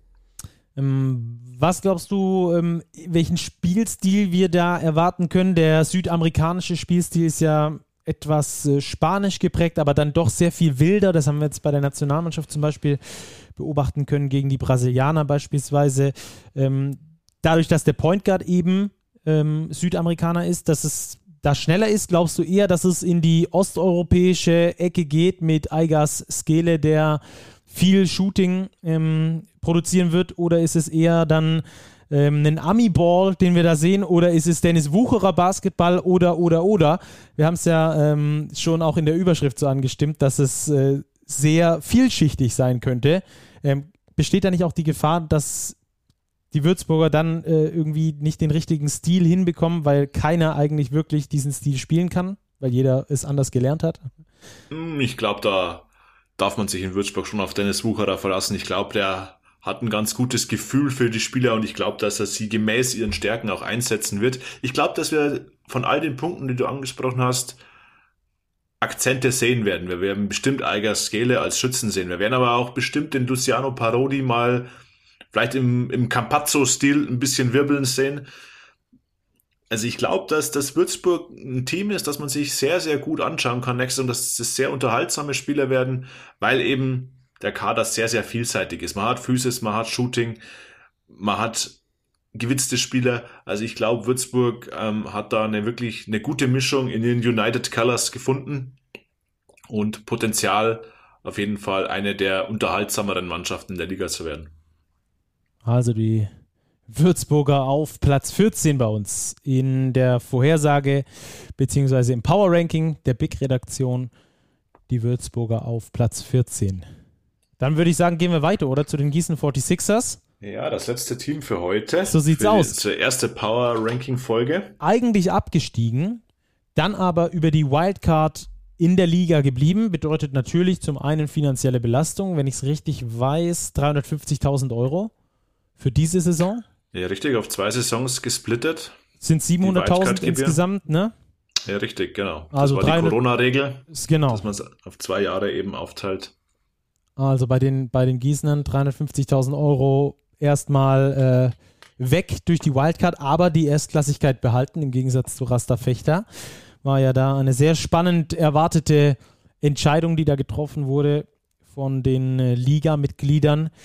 Und ähm, jetzt ist natürlich die Frage, wo geht's hin für die Gießner? Äh, ich finde, dass die Big-Redaktion äh, sie sehr hoch geratet hat auf äh, Platz 13. Das bedeutet ja genau in der Mitte eigentlich zwischen Playoffs und äh, Abstieg. Aber damit hätten sie mit dem Abstieg mal überhaupt nichts zu tun auf Platz 13. Gehst du da mit? Da, da gehe ich absolut mit. Ich hätte sie sogar persönlich noch ein Plätzchen höher gerankt. Ich habe sie auf Platz 12 eingeschätzt. Du, glaube ich, hattest sie sogar auf der, mal kurz gucken, auf der 11. Mhm. Ja, wir haben auch hier eine größere Range. Platz 16 wurde mal in der Redaktion noch genannt. Ich glaube, die Gießner haben, wenn man ihre finanziellen Möglichkeiten ansieht, einen sehr, sehr guten Job gemacht. Sie haben mit Pete Strobel einen sehr guten Coach verpflichten können von einem direkten Konkurrenten. Das haben wir vorher schon thematisiert. Und der hat natürlich mit seinem Ruf, junge deutsche Spieler voranzubringen, interessante Spieler nach Gießen gelockt. Also man hat jetzt einen Kilian Bienapfel aus Bonn geholt, man hat einen Maxi Begoe aus Frankfurt geholt, Bjarne Graushaar ist noch da, ähm, Dennis Navrocki kommt dazu. Tim Uhlemann ist da. Also das sind viele deutsche Spieler, die eben bereit sind, den nächsten Schritt zu gehen. John Bryant sowieso als deutscher Spieler, der ist jetzt kein Talent mehr, sondern das ist ein ehemaliger Liga-MVP. Da werden wir zwar erst sehen müssen, wie wieder der physische Zustand ist jetzt nach der Sommerpause, aber wenn der gut eingesetzt wird, kann er den Gießenern schon etwas geben. Klar hat er defensiv mehr oder weniger große Probleme. Oft sind sie größer als kleiner, aber gut. ähm, er kann vorne produzieren und sie haben mit Kian Anderson einen Point Guard, der einfach bewiesen hat, dass er in der BBL ein Team führen kann. Das hat ein Bayreuth gezeigt, das hat ein Göttingen gezeigt. Und das, glaube ich, ist vom, von der Kader-Zusammenstellung her einfach gelungen für die Gießener. Also ich sehe die Gießener überhaupt nicht im, Ab im Abstiegskampf, sondern wirklich Platz 11, 12, 13 kann ich mir sehr, sehr gut vorstellen. Ja, und dann hatten wir, haben wir auch noch Florian Koch mit dabei, den dürfen wir auch nicht vergessen auf den deutschen Richtig. Positionen. Routinierter Spieler. Absolut, 269 BBL-Spiele hat er schon bestritten. Also der weiß auf jeden Fall, wo die BBL-Körbe hängen. Das ist, glaube ich, auch nochmal ein wichtiger Punkt, sodass du quasi eine deutsche Garde hast, die aus, wie gesagt, Flo Koch und John Bryant, John Bryant ja mit deutschem Pass unterwegs äh, besteht, die also sehr, sehr erfahren sind, plus dann den Jungs äh, Bjarne Krauser, Dennis Navrocki, du hast sie gerade schon alle genannt, Maximilian BG, Kilian Bienapfel, ähm, Tim Uhlemann besteht, die da äh, aufstreben, also auch eine Rolle spielen möchten und äh, Pete Strobel hat das ja in Braunschweig bewiesen, dass er genau diese jungen Spieler auch entwickeln kann. Ich erinnere da gerne nochmal an Karim Jallo, an äh, Gavin Schilling, an Lukas Meissner und wen wir vorher auch vergessen haben, auch Lukas Wank hat sich ja in Absolut, Braunschweig hervorragend ja. entwickelt zum Nationalspieler. Oly war zum Olympioniken. Genau, zum Olympioniken, ja. exakt, das wollte ich sagen. Also ähm, da dürfen wir dann sehr gespannt sein, wo die Entwicklung dieser Jungs äh, dorthin geht. Äh, wie siehst du die Gießener auf den Importpositionen, wenn wir da mal von Philip Fane beispielsweise ausgehen oder von Brian Blake, der ja bei uns als Schlüsselspieler gelistet ist, Kendall McCollum als bester Verteidiger. Ähm, wie siehst du da die Gemengelage? Ja, da sind wir wieder beim Thema ähm, die Amis aus den vermeintlich kleineren liegen. Der Guard Kendall McCollum kommt aus Helsinki, hat in der finnischen Liga gespielt, 14,5 Punkte aufgelegt, also solide Zahlen. Ähm, Nuni Omot, auch ein Forward, kommt aus Polen, auch mit guten Zahlen. Brian Blake hat in der BBL schon mal gespielt für die Löwen Braunschweig, also der kennt die Liga. Letzte Saison in der Türkei aktiv, auch 16 Punkte im Schnitt, also auch beachtliche Werte. Klar sind das als auch eher ich will es jetzt nicht Wundertüten nennen, aber klar, kleine Wetten, die aufgehen müssen. Aber ich glaube, da hat Pete Strobel ein ganz gutes Händchen, welche amerikanischen Spieler da in sein System passen, um da eben abzuliefern. Also ich bin da guter Dinge, dass Braunschweig wirklich, äh, Braunschweig sage ich, ich habe ihn noch in Braunschweig, Gießen, natürlich die Gießen 46ers, da ähm, eine schlagkräftige Truppe haben. Auch der Center Philipp Fain, den du angesprochen hast, der ist ein bisschen undersized, 2,1 Meter nur groß, hat in Finnland aber 16 Punkte im Schnitt gemacht. Also das ist schon stabil. 16 und 7 aufzulegen in der finnischen Liga mit 2,1 Meter. In Kombination mit John Bryant ist, glaube ich, kein so verkehrtes Center-Duo, das die Gießener da zur Verfügung haben. Ja, auch da nochmal so ein bisschen diese ähm, verschiedenen oder flexiblen Optionen. John Bryant ähm, jetzt nicht der Allerschnellste, sondern steht eher dafür, äh, für seine Masse, äh, die er auch sehr gut einsetzt, für Rebounds, für offensiven Output und auf der anderen Seite Philip Fane, der eben etwas undersized ist, dann aber ähm, mit äh, Tempo auch schon ähm, da seine Vorteile ausspielen kann. Also das finde ich sehr, sehr interessant, dieses Center-Duo, das die Gießner da zur Verfügung haben. Ähm, also da sind wir sehr gespannt. Äh, ich glaube, ich habe das, keine Ahnung, das ist so ein Bauchgefühl, äh, mehr ist es nicht. Es ist überhaupt nicht irgendwie evaluiert oder was. Ähm, Habe ich aber trotzdem, dass die Gießener eine ordentliche Saison spielen und gemerkt haben, okay, so ein Schuss vor den Bug, wir wären eigentlich abgestiegen. Ähm, da müssen wir nochmal dran arbeiten. Äh, so ein bisschen wie Ludwigsburg damals, 2012, als die abgestiegen sind. Ähm, und dann auf John Patrick gesetzt haben. Und dann ging das ja peu à peu nach oben ähm, weil man eben die Zeit sich gegeben hat und dieser Schuss vor den Bug hat damals gut getan und dazu geführt, wo sie jetzt sind. Und ich kann mir jetzt vorstellen, dass es bei den Gießnern vielleicht nicht ganz so extrem, aber trotzdem ähm, in diese Richtung geht, dass sie da wirklich ja, diesen Schuss vor den Bug nutzen, um erfolgreich zu sein. Gut möglich. Lass mich, bevor wir die Folge zumachen, Stacki, noch eine Wette in Rupert Fabigs Wettbüro abgeben. er hat ja vorher auch einen All-Star nominiert. Ich würde hier auch gern einen All-Star nominieren wo die Wettquote wahrscheinlich noch höher ist, deutlich höher als bei Luke van Sloten. Ich bin sehr gespannt, was Kilian Bienapfel in Gießen leisten wird. Ich habe den Jungen gesehen, als er in München noch gespielt hat. Der stammt aus der Jugend der ja, Bayern NBBL beim Adidas Next Generation Tournament. Mhm. War da in der All Tournament 5 mit einem gewissen Usman Garuba beispielsweise auch zusammen von Real Madrid, der jetzt auf dem Sprung ist ja in die NBA. Hat da richtig gut gespielt und unter Pete Strobel kann ich mir vorstellen, dass der Kerl, der ist auch erst 21 Jahre alt, einen richtigen Schritt nach vorne macht. Daher würde ich da meine Wette mal platzieren. Finde ich gut, finde ich gut. Ähm, äh, bin ich auch immer mit einem Auge drauf, weil ich ihn eben beim NBBL Top vorgesehen habe. Ähm, da hat er auch schon richtig gut performt und äh, das Jahr in Bonn war jetzt, glaube ich, schwierig für ihn, aber das war, glaube ich, für jeden Spieler schwierig, aber natürlich nochmal extrem schwieriger wenn du da ähm, als junger Spieler reinkommst in so eine Mannschaft, die da nicht so richtig gut funktioniert hat. Apropos Bonn, die hören wir dann, soweit ich weiß, aber das schaue ich nochmal genauer nach, in der nächsten Folge. So ist es tatsächlich. Wir verraten dann mal nicht mehr. Ähm, eine letzte Frage noch ähm, an dich, Robert. Die Gießen haben jetzt äh, am vergangenen Wochenende ein Testspiel gehabt gegen Heidelberg, haben mit 20 verloren. Ähm, Wurfquote, ich glaube, um die 30 Prozent gehabt, 32 Prozent sogar nur aus dem Feld. Ähm, wie hoch würdest du so äh, ein Gradmesser äh, hängen, wenn wir jetzt sagen, die Heidelberger sind in unserem Power Ranking auf 18 gelandet, die Gießen aber auf der 13? Da muss man natürlich immer nochmal nachschauen. Das ist ein guter Punkt, aber ich würde mal mit dem Totschlagargument begegnen, es ist Preseason.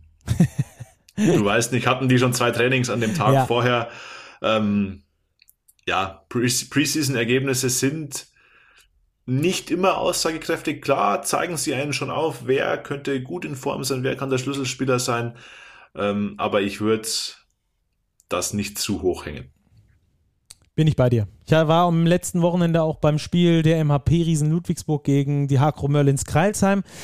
Und auch da bin ich zu demselben Entschluss gekommen oder zu demselben Schluss gekommen wie du gerade. Dazu dann aber in der nächsten Folge, denn eine der beiden Mannschaften werden wir auch da beleuchten, um euch nochmal so ein bisschen Wasser im Mund zu erzeugen, dass ihr dann ja, da, da, in der nächsten Folge auch einschaltet. Da gehen wir Richtung Playoff-Plätze, weil da haben wir die Plätze 12 bis 7 in so der nächsten Folge. Aus. Die kommt dann allerhöchstwahrscheinlich am kommenden Montag raus und äh, natürlich vor dem BBL-Start.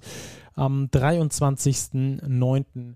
werdet ihr dann auch noch über die Top 6 unseres BBL Power Rankings informiert. Das ist ganz klar, ähm, dass wir euch da mit allen Teams absolut auf das Level bringen. Das haben wir schon mit Alba und Bayern getan. Jetzt die letzten sechs, quasi die untersten sechs in unserem BBL Power Ranking. Und so machen wir dann in diesem Takt einfach weiter. Ich freue mich sehr auf die BBL-Saison. Ähm, liebe Zuhörerinnen, liebe Zuhörer, bleibt uns gerne gewogen. Ich freue mich drauf, wenn ihr wieder einschaltet, dann zum nächsten BBL Power Ranking zu Postgame Powered by Big. Danke dir, Robert. Vielen Dank äh, für deine Zeit auf jeden Fall und für deine Expertise. Ja, hat großen Spaß gemacht. Wir behalten uns unsere Experten an Bord. So sieht's aus. Vielen Dank an Daniel George und Rupert Fabich, dass sie sich auch die Zeit genommen haben und uns sehr tiefe Einblicke geliefert haben. Und ähm, vielen Dank auch euch fürs Zuhören. Ganz wichtig, Sonderheft kaufen, falls ihr das noch nicht getan haben solltet. Ab jetzt am Kiosk, da werdet ihr auch nochmal viel umfangreicher als hier im Podcast informiert. Bis dahin, macht's gut. Wir hören uns dann spätestens Montag. Ciao, ciao.